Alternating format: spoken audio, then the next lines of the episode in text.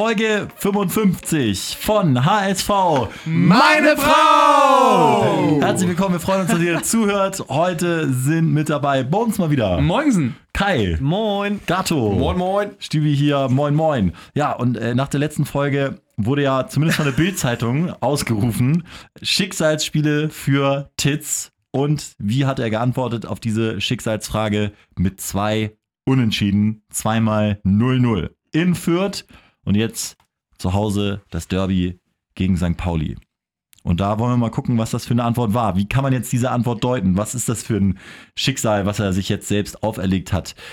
0-0 in Fürth war eine maue Geschichte, spielerisch, sage ich jetzt mal, also vom Unterhaltungslevel und auch das Derby war, abgesehen von der überragenden Stimmung, irgendwie spielerisch auch mau. Aber es gibt auch positive Sachen, die man hervorheben muss, Kai. Ja, total. Also verständlich, dass er die äh, Defensive stärken wollte und weniger Risiko gehen wollte. Und äh, dementsprechend muss man ganz klar sagen, ist ihm das gelungen. Die Null steht. Ich finde, perspektivisch ist das auch ein Und sehr nicht mit wichtiger. Glück, ne? Also außer der Standard. Überhaupt nicht durch. Glück, sondern man muss echt lobend erwähnen, der Gegner hatte extrem wenig Chancen in beiden Spielen. Also die Def Defensive steht, das ist auch eine klare Handschrift äh, von Titz. Äh, unter anderem mit der zweiten Sechs, die wir vorher nicht hatten. Ähm, Ja, zweiter Sechser, jetzt mit äh, Mangala und Janicic beide Genau. mal auch gespielt, auch mal nicht rotiert auf der Position, auch ein Zeichen auf jeden Fall. genau. Ähm, dazu kommt natürlich auch noch so ein leicht verbessertes, dazu muss man sagen, wir haben bei Rautenperle bei einer ähm, Taktikanalyse von Spielverlagerung auch nochmal nachgelesen, ein verbessertes Gegenpressing. Hast du das auch mit dem bloßen Auge so erkennen können, dass, dass die äh, Gegner irgendwie Schwierigkeiten hatten, gegen den HSV aufzubauen nach Beigewinn? Ich fand tatsächlich, dass es nicht mehr so leicht war, die Räume nicht mehr so riesig waren, ne? Ja, weil sie halt einfach äh, ja, eine Doppel-6 hatten, insgesamt halt äh, stabiler waren, auch schneller die Position defensiv wieder eingenommen haben. Ähm, und Im Spiel hast du mir auch noch gesagt, Janicic findest du gut gegen den Ball. ja, gegen den Ball fand ich ihn sehr gut. Äh, bei Pauli hat viel abgefangen, äh, sehr schnell wieder in seine Position reingelaufen.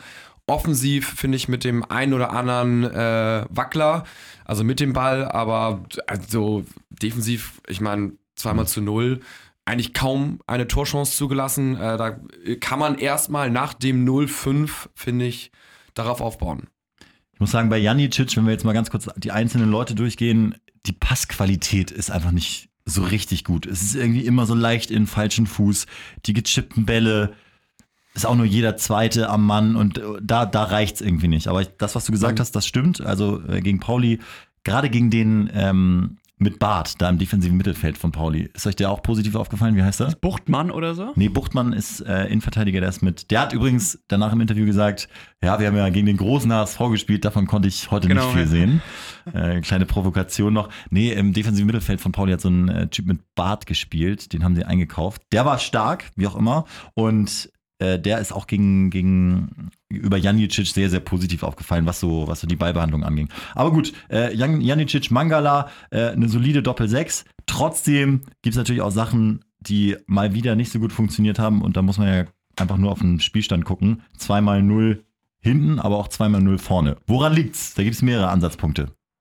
Ja, am Anfang haben wir ja echt, echt viele Tore geschossen, muss man sagen, in der Saison. Und Ja. jetzt äh, stabilisieren wir uns ein bisschen besser nach dem 0-5 und jetzt hapert es. Und äh, eines der ganz großen Punkte ist, finde ich, dass die Stürmer äh, oder die Offensivabteilung einfach nicht in Szene gesetzt wird. Das heißt, wir kriegen es nicht hin, den Ball in eine gefährliche Position zu bekommen, wo wir überhaupt die Möglichkeit mal haben, ein Tor zu schießen, sprich Chancen zu kreieren.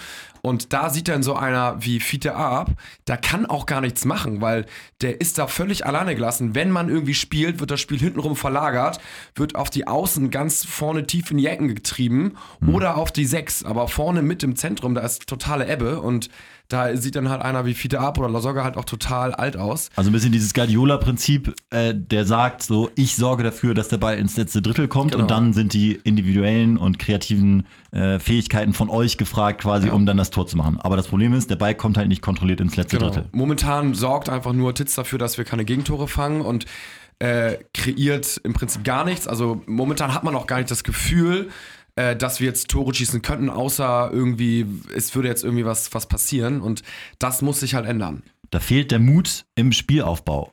Für meine Begriffe. Zum Beispiel jetzt sind wir wieder bei Janicic, der immer nur nach hinten klatschen lässt auf äh, Bates äh, oder, oder Van Drongelen, die dann natürlich mit Pollersbeck da äh, regelmäßig dieses Horizontalspiel aufziehen. Ist ja auch so gewollt. Das soll man theoretisch 10, 15 Mal machen, bis sich dann eine Lücke ergibt. Aber dann tut sich mal eine Lücke auf und die wird aber nicht genutzt von Leuten wie Hand und Holtby. Mhm. Man muss jetzt fairerweise sagen, dass natürlich auch sehr auf allem, alles auf sehr engem Raum passieren muss, ähm, wenn so viele Leute vorne sind und dass die Truppe vorne halt durch die ständigen Personalwechsel auch nicht eingespielt ist.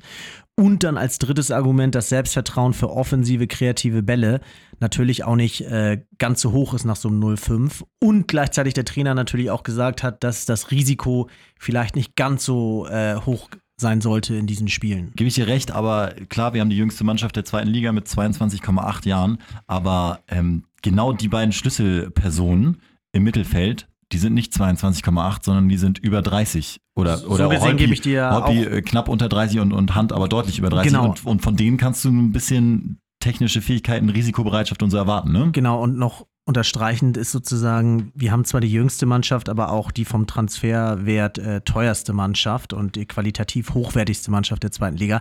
Da kannst du, und das sind genau die angesprochenen Spieler mit La Sorga noch dazu, da kannst du dann schon mehr verlangen. Nach ich Köln. finde auch einfach, dass man ähm, keine Angriffsschemata sieht. Also ich finde, da würde ich dann, ich mag Tills wirklich sehr, auch mit seiner Spielidee, aber ich finde, das ist dann auch wirklich absolute Aufgabe des Trainers im Training mit den Spielern auch und sei es auch meinetwegen äh, so ein Geheimtraining, wirklich Angriffsschematas aufzubauen, dass du je nach Verteidigungsstellung wirklich Ideen entwickelst, dass jeder Spieler weiß, okay, wenn der Gegner so steht, muss der Ball so kommen und da finde ich beim HSV ist überhaupt nicht zu erkennen, dass er für irgendwelche Ich finde, manchmal hinten raus siehst du manchmal so Ballpassagen über ein paar Stationen, wo du auch dann echt siehst, wie die Bank und Co-Trainer und so aufstehen und, und klatschen Genau. so nach dem Motto, genau das, was wir trainiert Ja. haben. Also manchmal ist es da. Ja, aber es müssen mehr Spielzüge eingeübt werden, wo du sagst, das ist, Ding ist jetzt klar, der Ball ist rechts hinten, die zentralen Mittelfeldspieler räumen die linke Seite frei, dann kommt der linke Verteidiger, zieht in den Raum rein und er kriegt den Ball ins Stall gesteckt oder sowas. Und das ist Muss. Und das ist momentan, momentan spielen wir gegen, kann jede durchschnittliche Zweitligamannschaft gegen uns einen Punkt holen, wenn sie sich hinten reinstellen, weil wir keine Idee haben, wie wir ein Tor schießen. Das haben wir jetzt zweimal gesehen. Und beides Mal ist 0-0 ausgegangen und man hatte nicht das Gefühl, dass wir da noch, selbst wenn wir ein 1000 Minuten spielen, noch ein, noch ein Ding schießen. Und das ist halt das, äh, das Riesenmanko, was, was auch ein bisschen anfängt zu nerven, obwohl wir dritter Platz sind und ich auch festhalten möchte, aber da müssen wir was ändern. Ich glaube auch, man hätte jetzt zum Beispiel die Variante wählen müssen in diesem Spiel, einfach mal als Überraschungseffekt ähm, Pollersbeck ein bisschen weiter zurückzuziehen, denn wenn er immer schon an der zwischen Viertellinie und Mittellinie steht, hast du noch mehr Leute in der gegnerischen Hälfte und es wird einfacher, wenn du, wenn du Platz hast. Und wir haben im Moment einfach wenig Platz, weil der Gegner steht hinten drin. Wir stehen auch mit vielen Leuten Immer drin. mit dem Rücken zum Tor. Immer mit dem Rücken zum Tor und ich glaube, es wäre einfach total überraschend gewesen, den Gegner mal ähm, weiter rauszieht, rauszuziehen. Und zusätzlich glaube ich auch noch, dass wir viel mehr mit Positionswechseln äh, arbeiten müssen, so, so wie ein Thomas Müller zum Beispiel ständig bei Bayern oder in der Nationalmannschaft, dass die Spieler mal rechts, mal links auftauchen. Ito hat das in seinen ersten Spielen idealerweise gemacht. Ähm, Ja, das haben die aber oft gemacht, ne? Also da hat schon, da haben die schon viel gewechselt mit Sakai, sehr weit vorne. Mangala auch. Dann Wang und äh, dann Holtby auf dem Rechtsverteidigerposition und so, da waren die schon relativ aktiv, würde ich sagen. Ich würde sagen, daran liegt es jetzt nicht, aber äh, auch Pollersbeck nach hinten ziehen, ja, also weiß nicht, was als? Überraschungseffekt, ne? Also man Wenn, muss auch den, wenn, wenn, wenn musst du sagen, okay, ich mache jetzt mal völlig anders, ich gebe dem Gegner den Ball und äh, ich spiele mir jetzt mal selber auf irgendwie Konter oder sowas. Aber das in der zweiten Liga, du bist so viel besser gefühlt als alle anderen, das kann nicht der Anspruch sein. Also, ja, muss, also, da, da müssen wir auf jeden Fall was ändern. Das muss ja zumindest der Anspruch sein, dass du mit dem Ball in der Lage bist, äh, Chancen zu kreieren zumindest. Ob du dann die Tore machst, ist ja immer noch auf einem anderen Blatt Papier, aber äh, jetzt haben sie einfach so wenig Chancen, dass man natürlich auch sagen kann, ja, Wang, diese eine Szene muss er äh, nutzen und dann gewinnst du das Ding sozusagen glücklich und dann wirst du am Ende effektiv gefeiert ähm, und gewinnst dann 1-0 und dann sagen wir gar nichts. Ne, Es ist dann diese eine Situation Das- ja, und dafür das- hast du auch Leute wie den Ja. Wang, der auch schon in Dresden dafür gesorgt hat, dass wir derbe glücklich da 1-0 Ja. gewonnen haben. Ähm, aber das ist natürlich Aber es kann ja auch nicht der Anspruch sein, Richtig. durch Glück äh, die eine Chance von, äh, also eine hundertprozentige Torausbeute zu haben, sondern es muss ja, wie du schon sagst, äh, zumindest dann hin und her gehen. Es müssen fünf Chancen sich Das war das, was wir in der ersten Liga, falls ihr euch erinnert, gesagt haben. Da, da haben wir gesagt, das ist genau die Taktik in der ersten Liga. Äh, Null halten und dann versuchen effektiv zu sein, aber nicht ins offene Messer rennen. Mhm. Aber jetzt in der zweiten Liga ist man eben selbst in Anführungsstrichen der FC Bayern. Vielleicht nicht ganz, vielleicht ist Köln eher der FC Bayern und wir sind sowas wie Dortmund, aber da muss ein bisschen mehr kommen. Aber wie, Jungs? Ja, auf jeden Fall muss man, äh, finde ich, an Titz jetzt festhalten. Es gibt ja schon die ersten Unruheherde, sage ich jetzt mal, was halt nervt. Und er muss sich jetzt auch weiterentwickeln. Er hat ja schon mal jetzt gecheckt, okay, von einer 6 auf die zweite 6 und jetzt siehst du, okay, zweite 6, du bist stabil.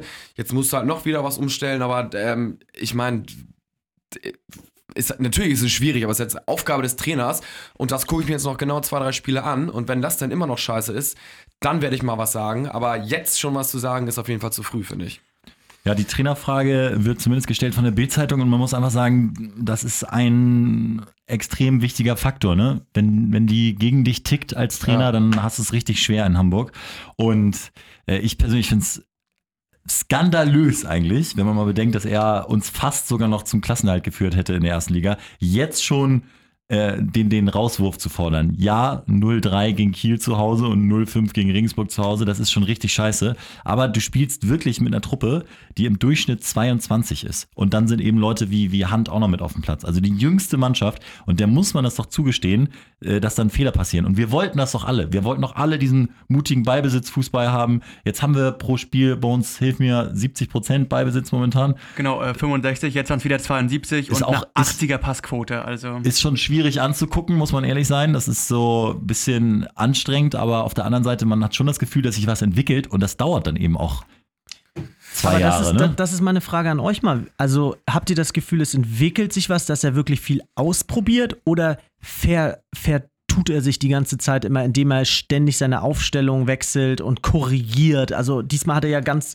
zwei Außenspieler rausgenommen und die mhm. gleichen vom, aus dem Viertspiel dann nach 70 Minuten wieder reingebracht. Also korrigiert er sich da ständig selber in der Saison und verkackt es oder probiert also, er aus und experimentiert oder wie seht ihr das? Ich habe also, schon das Gefühl, dass er ab und zu seine eigenen Fehler in der Halbzeit korrigiert äh, oder im Laufe des Spiels korrigiert, weil wenn du deinen Captain regelmäßig nach 52, 55 Minuten auswechselst, dann hast du auf jeden Fall irgendwas falsch äh, vorausgesehen ja. in diesem Spiel. Ne? Also naja, sorry, oder Hand war einfach scheiße. Ja. Also ich meine, wenn, wenn der halt nicht leiste, liefert, dann, dann kann er auch stehen, wo er will dann ist er halt schlecht und der muss sich jetzt auch mal irgendwie gehörig selber an den Arsch treten, damit er mal irgendwie die Leistungskurve ein bisschen nach oben zeigt. Sein Anspruch muss schon sein, in der zweiten Liga dominant zu spielen, ne? Ja, und ich ja. glaube auch, dass Titz hat total krass reagiert auf das, was der Trainer macht. Das haben wir vielleicht im, auch letzten Trainer immer so vermisst, wo wir sagen so, ey, der andere Trainer hat uns jetzt ausgecoacht oder sowas, hat in der Halbzeit mal irgendwie ein, zwei Sachen umgestellt, hat dann die Schwachstelle erkannt und zack. Und das macht vielleicht Titz jetzt auch. Wechselt dementsprechend vielleicht relativ viel und rotiert auch viel und so vor den Spielen guckt da, welche Spieler haben welche Stärken, wo hat der Gegner seine Schwächen, deswegen wird vielleicht viel rotiert. Das würde ich gar nicht so als krass negativ sehen. Auf der Jetzt wird wahrscheinlich aber auch nicht mehr so rotiert, ne? Nächstes Spiel dann jetzt in Darmstadt und jetzt ist ja wieder ein normaler Rhythmus. Ja, also du musst, du musst auf jeden Fall mal eine eingespielte Truppe haben. Das sehe ja. ich auch. Und du kannst mit drei, vier Ge Spielern mal auf den Gegner reagieren, aber nicht mit sechs oder sowas. Das Problem ist doch, am Anfang hatten wir die Qual der Wahl im Sturm, ne? Mit Ab, Lasogga, Wang, kam dann noch dazu, Winsheimer in der Hinterhand und wir haben gesagt, du weißt gar nicht, wie du aufstellen sollst, kannst dich vor den ganzen Toren gar nicht retten und jetzt weiß man überhaupt nicht mehr, wie man aufstellen soll. Also da finde ich, hat es ein bisschen übertrieben tatsächlich mit der äh, Rotation und gefühlt so ein Lasogga jetzt auch diesen Status wieder genommen, den er schon hatte, so als äh, designierter Torschützenkönig der zweiten Liga. Jetzt kommt er rein und es ist so sehr unbeholfen. Ja, also es ist, du bist auch verloren da vorne. Ne? Du kriegst halt irgendwie drei Bälle ähm, führst dann irgendwie 15 Zweikämpfe, davon sind irgendwie 14 Defensiv-Zweikämpfe, die verlierst, äh, äh, Offensiv-Zweikämpfe und es ist einfach scheiße. Und das, da muss er jetzt eine Lösung finden dafür, dass sich die Gegner tief reinstellen und wir gegen die gewinnen. Und Was wenn nicht. Ja. Was sagen denn die Zahlen dazu? Also haben wir da irgendwie Statistiken, Bones, die du die das belegen? Na, ich hatte ja schon letztens bei uns in der Gruppe mal reingeschrieben, dass der HSV wirklich mit durchschnittlich ähm, 65% Ballbesitz den Liga-Höchstwert äh, anführt und genau wie auch mit den durchschnittlichen Pässen. Ich glaube, wir liegen bei 560 Pässen im Schnitt. Der Gegner hat bei uns 200 Pässe und da ist halt auch schon dieses System erkennbar, dass wir sehr halt ähm, statisch mittlerweile spielen, weil wir haben gegen den Gegner die wenigsten Torschüsse. Wir haben bisher von unserer Effektivität gelebt. Wir haben Was heißt jetzt die wenigsten Torschüsse in der ganzen zweiten Nein, Liga? wir- wir, in jedem Spiel hat der HSV weniger Torschüsse als der Gegner gehabt. Der Gegner Ja. kam immer zu mehr Torschüssen und wir haben wirklich dann meistens aus acht Torschüssen drei gemacht oder zwei gemacht, während der Gegner 12, 13 Torschüsse hatte und dort halt irgendwie ein, zwei Mal reingemacht hat. Mhm. Und zum ersten Mal ist es gegen Regensburg wirklich faustdick hinten eingebrochen, dass von äh, elf Schüssen fünf drin waren. Mhm. Und ähm, die Frage ist halt, die ich mir jetzt stelle, Stelle Tits Art von Fußball, der Ballbesitzfußball funktioniert halt in der ersten Liga, wie wir gesehen haben, wenn der Gegner mitspielt und auch offensiv was anzubieten hat. In der zweiten Liga ist die Devise, der HSV ist zu Gast, wir stellen uns hin rein und gucken erstmal, was die anbieten. Und da beißt der Ballbesitzfußball von Tits leider schon sehr schnell auf Granit und das hat sich in der Liga sehr schnell rumgesprochen, dass es mittlerweile echt mehr oder weniger darum geht, okay, die haben 70% Ballbesitz, wir warten auf die Konter. Also egal wie ich das finde, ich bin wie gesagt voll dagegen, jetzt schon die große Trainerfrage zu stellen. Aber sie lässt sich ja überhaupt nicht wegdiskutieren. Ne? Die äh, Bildzeitung, wie gesagt, ist schon absolut auf dem Anti-Titz-Kurs und man kann sich irgendwie gar nicht vorstellen, wie sich das noch drehen soll.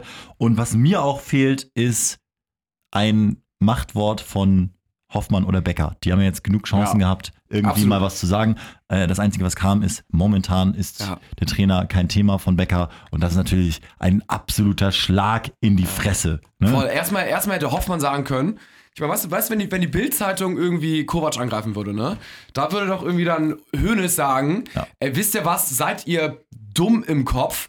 Kovac ist der beste Trainer, den wir irgendwie je hatten. Ihr könnt jeden Spieler fragen, er ist super geil. Er hat mit uns so nach dem Motto den Klassenhalter irgendwie, keine Ahnung, alles geschafft. Und also haltet jetzt die Fresse, seid ruhig. Und was macht Hoffmann? Gar nichts. Jetzt kommt Becker noch hinzu und äh, lese ich heute auf Spox, hat irgendwie Bones, hast du in die Gruppe geschrieben und hat noch irgendwie, was, was, erzähl mal, was er kritisiert, ne? Ähm, er hatte bemängelt, dass wir unsere PS im Moment nicht auf den Platz bekommen und meinte noch als Schlusssatz, ähm, wir wollen erfolgreich sein, jetzt müssen wir die Themen klar ansprechen, damit wir am Ende unsere Ziele erreichen.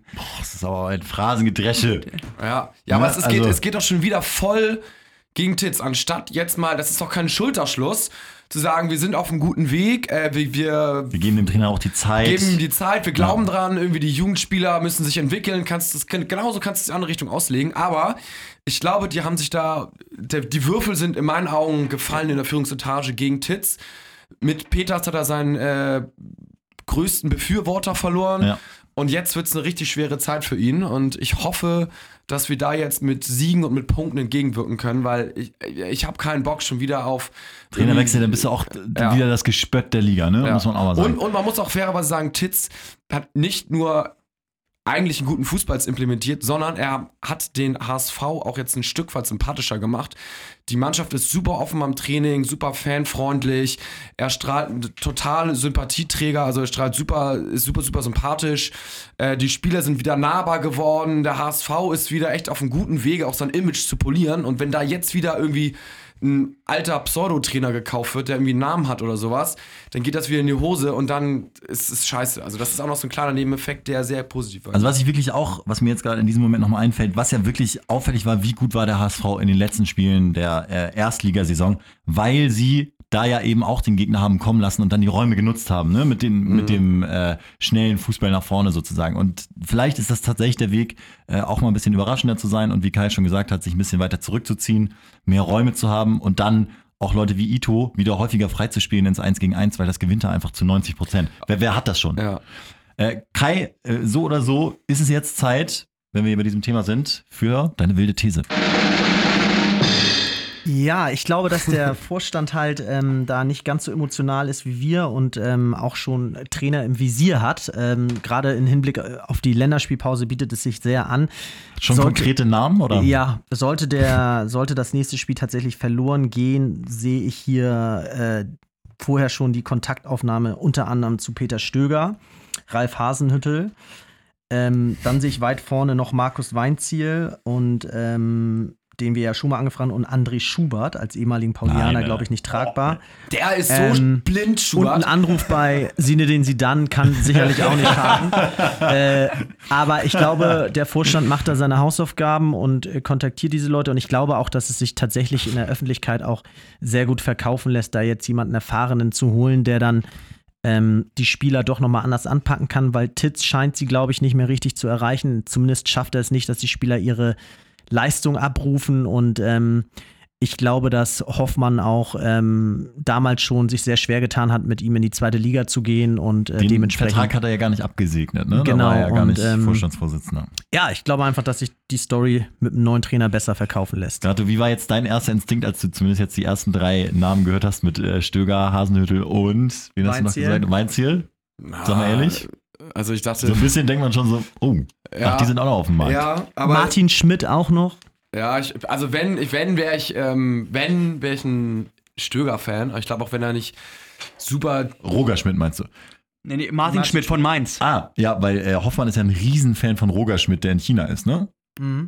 Kriegt er Aber- allerdings aber- 10 Mio im Jahr, aber äh, Hoffmann ist da, ist da ein riesiger Fan. Naja, die Trainer, die ich gerade genannt habe, haben ja schon gezeigt, wie es aus der zweiten Liga in UEFA Cup geht. Und ich glaube, das ist auch in Gatos Interesse, dass wir da so jemanden haben. Ja, absolut. ich versuche dir das schmackhaft zu machen. Ja, ich, bin, ich bin aber. Ähm, Tappst du in die Mausefalle, Gatto? nee, nee, nee, nee, nee. Ich muss sagen, ich bin dann äh, eigentlich ein Titz-Fan und ich hoffe, dass er jetzt ein Stück weit die Kurve kriegt, alles in Anführungsstrichen, weil wir sind auf dem dritten Tabellenplatz. Und ich, ja, ich bin mir sicher, wir schaffen es und wir spielen jetzt auch irgendwie was gegen Darmstadt oder irgendwie so einen Punktlieferanten irgendwie so. Kommt Ich, mö jetzt, ich möchte Ich da auch ein, ja. ein, ein Machtwort noch sprechen. Also ganz ehrlich, ich finde, es ist total fair. Klar, es ist scheiße, wenn die Bild gegen dich ist. Klar, es ist scheiße, wenn die Würfel oben in der Chefetage gegen dich gefallen sind. Aber eins steht auch fest: Kein Mensch kann akzeptieren, dass man 5-0 gegen Jan Regensburg verliert. Und wenn Titz auch nur halbwegs normal performt hätte bisher mit seiner Truppe zusammen, mal hat man Pech, mal hat man Glück, dann würde er hier in keinster Weise zur Diskussion stehen. Und wenn es am Wochenende einen 3-0-Sieg gibt, dann gibt es auch keine Diskussion. Und ich finde, es ist nicht zu viel verlangt von einem Coach mit dem teuersten Kader, jung, hochtalentierten Spielern, eingespielt aus der ersten Liga, ein paar mehr Punkte auf dem Konto zu haben. Also ihm wird hier nicht Unrecht getan. Nee, Kai, erstens, der teuerste Kader ist schon mal Köln, ne? Also sind wir uns einig, die sind schon mal besser. Das heißt, bestensfalls werden wir vielleicht auf dem zweiten Platz. Aktuell befinden wir uns auf dem dritten Platz. Ein Platz schlechter als das soll. Und das am Saisonanfang. Also das ist jetzt nicht, wo man sagen würde, wir sind jetzt irgendwie auf Platz 9 oder 10 Weil oder die Liga sowas. aber auch beschissen ist und so ausgeglichen beschissen. Ne? Ja. Weil sonst hat eigentlich so von der Punkteanzahl ist es schon mau und zwei Heimniederlagen mit äh, 0-3 und 0-5, da bin ich sozusagen ein bisschen bei Kai und ich bin auch kein Freund davon, am Trainer festzuhalten, nur um am Trainer festzuhalten. Ne? Das hatten wir ja schon mal die Situation mit Gistol, sehr lange haben wir an Gistol festgehalten, Ja. dann kam leider noch ein schlechterer. Äh, sozusagen für diese Situation mit Hollerbach und das war ja eine, eine ganz andere Verkettung. Aber wenn man irgendwann wirklich nicht mehr davon überzeugt ist, aus sportlichen Gründen, dann ist es Zeit zu wechseln. Aber ja, ich die finde Punkte noch, finde ich auch völlig in Ordnung, was Jonas sagt. Nur es ist ja so, wenn du die Spiele mit Latte, Pfosten überragend und dann kriegst du hinten die Gurken rein, das ist ja völlig Ja, in Ordnung. Aber so halt wie wir sie Fall verloren Moment. haben und so wie wir, selbst so wie wir die Spiele gewonnen haben, ist ja auch nicht zufriedenstellend. ja.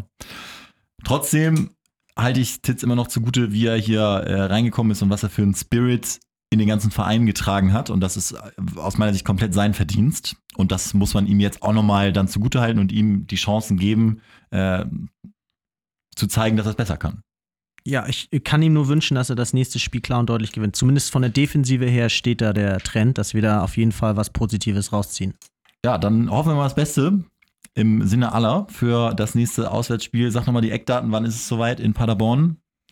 Wie habt ihr gerade den Spielplan Am auf? Freitag ist es gegen Darmstadt in Äh, Darmstadt. äh, meine ich auch. Äh, Und die haben die englische Woche mit glorreichen null Punkten abgeschlossen, also und 4 zu 10 äh, Tore geschossen. Also die haben hinten im Moment richtig äh, den Arsch offen und da könnte der HSV wirklich was reißen. Allerdings, genau wie schon Dresden und die anderen Mannschaften, ist es ein sehr destruktiv spielendes Team. Auch die kommen über den Kampf ins Spiel und ähm, äh, Dirk Schuster bei den ist Lilien. äh, Dirk Schuster weiß, er hat da einen Haufen Müll im Kader und auch die werden über Konter kommen. Das heißt, im Zweifel wird der HSV auch da wieder das Spiel machen müssen, dass die Heimmannschaft sich selber aufs Kontern verlegt. Also eine Probe für Titz und dann kann er zeigen, was er kann. Und Geil, kann auch, geil, kann auch mal- Kai überzeugen. Geil wäre, wenn man sich irgendwie so selber an die eigene Mittellinie stellen, ne? Ich meine, das muss doch mal drin Ja. sein. Die müssen diese Taktik müssen die auch können als Ey, Profimannschaft. ich sag dir eins. Nichts anderes zu tun. Wir, äh, jetzt sind wir wieder auf Kreisklassenniveau, ne? Ähm, FC Winterhude. Aber wir hatten jetzt auch so eine Phase, wo wir auch äh, vor, vor ein paar Spielen dann nur so zwei oder so 0-0 gegen eine Scheißmannschaft und dann nochmal ähm, 1-3 im Topspiel verloren haben. Und dann haben wir so als Mannschaft quasi gesagt, Coach, lass mal wieder ein bisschen defensiver spielen, weil er so ein Offensivpressing versucht hat mit uns zu machen. Es hat einfach nicht funktioniert. Wir wurden permanent ausgespielt. Äh, ich habe defensives Mittelfeld gespielt, musste die ganze Zeit mir von hinten anhören, Sechser, wo sind die Sechser? weil dann die ganze Zeit äh, Bälle durch den Mittelfeldraum gerollt sind und kein Mensch war in der Nähe, weil man eben vorne auf die Leute draufgegangen ist. Und dieses leichte Zurückziehen macht das Spiel einfach so viel einfacher, wenn du nicht so ein Selbstvertrauen hast. Also äh, du hast einfach einen viel kleineren Raum, den du beackern musst, hast das Spiel dann auch nach Ballgewinn vor dir, siehst da ganz andere Räume und wir haben ja nun mal eine derbe, schnelle, talentierte Offensive und die muss man auch in äh, Räume schicken. Ja, und, also, und stellt die kannst du nicht mit dem Rücken zum Tor Ja. anspielen und äh, dafür sind sie jetzt auch nicht gut genug. Was sind das, wenn, wenn, wenn du Wangen auf rechts hast, links Ito, vorne Ab und dahinter Hand? Was ist das für eine Granatenoffensive, der, wenn du die alleine loslässt, und dann schick die und ab geht der Peter, weißt du? Da führst du direkt erstmal 2-0, so schnell kannst du gar nicht gucken. Vor allem gegen Darmstadt, also. Darmstadt, das macht mich schon wieder fertig. Ich glaube, ich glaube, wir werden gewinnen, weil die Defensive steht und dann reicht im Zweifel auch ein 1-0. Ähm, und äh, ich glaube, wir werden noch nicht so diesen Befreiungsschlag landen, aber zum Sieg sollte schon reichen. Damit beenden wir die heutige Folge und gucken einfach mal, was passiert. Danke fürs Zuhören und nur der HSV. Nur das V.